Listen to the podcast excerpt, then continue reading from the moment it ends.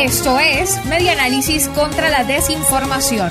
Compartimos noticias verdaderas y desmentimos las falsas. Se paralizó Barinas por protestas contra la escasez de gasolina. Un rumor corrió el pasado 15 de agosto en el estado Barinas y algunos habitantes decidieron no movilizarse tras tomar como cierto un audio que rodaba por redes.